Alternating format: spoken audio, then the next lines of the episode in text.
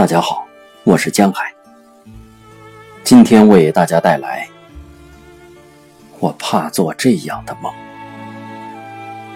列娜·斯塔罗沃伊托娃，五岁，现在是一名粉刷工。我的记忆中残留着一个梦，一个梦。妈妈披上自己的绿大衣，穿上皮靴，把六个月大的妹妹裹在暖和的被子里，出去了。我坐在窗户旁等着她。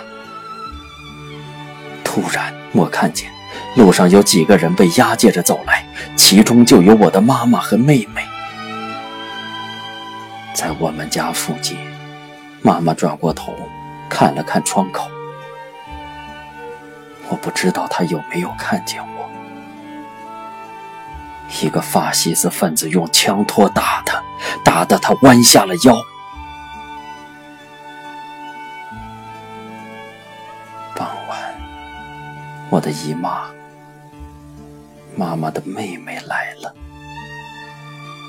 她哭得很伤心，撕扯着自己的头发，称呼我是孤儿。孤苦伶仃的孩子，我第一次听到这样的词。深夜，我做了个梦，好像看到妈妈在点燃炉子，火焰烧得明亮，我的妹妹在哭，妈妈招呼我，可是我好像在很远的地方。我听不到，